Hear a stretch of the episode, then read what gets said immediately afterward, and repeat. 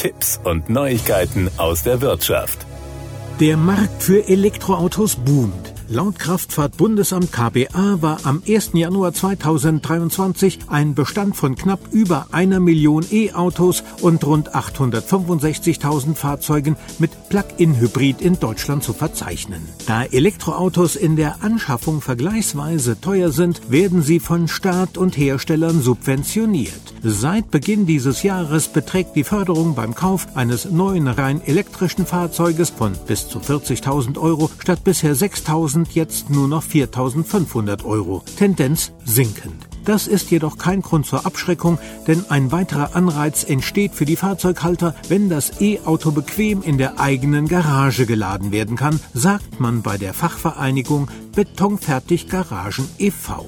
Wer einen Benziner fährt, weiß, wie sehr der Geldbeutel in der vergangenen Zeit beansprucht wurde. Glücklich schätzen können sich diejenigen, die an der Stromzapfsäule tanken.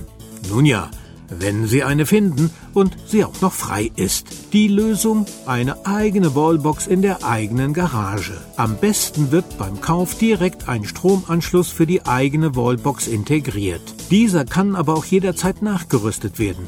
Wer keine Garage hat, für den könnte die Betonfertiggarage der richtige Weg sein. Die Aufstellung dauert in der Regel höchstens eine Stunde, wobei die Hersteller Planung und Aufstellung übernehmen. Da gibt es verlässliche Qualität zu sehr fairen Preisen und fertig ist die eigene Tankstelle für das E-Auto. Nicht zuletzt dank einer Novellierung des Wohnungseigentumsmodernisierungsgesetzes WEG können Besitzer eines Elektroautos mittlerweile ohne großen bürokratischen Aufwand einen Anschluss installieren. Während eine herkömmliche Haushaltssteckdose über eine Spannung von 230 Volt verfügt, laufen durch die Leitungen einer Ladestation rund 400 Volt. Das liegt daran, dass ein Elektroauto in kurzer Zeit mit vergleichsweise viel Strom geladen wird. Deshalb sollte die Installation ausschließlich von einer Fachkraft erfolgen. Gerade im Hinblick auf die hohen Energiekosten ist die Installation einer Photovoltaikanlage auf dem Dach der Fertiggarage eine echte Alternative.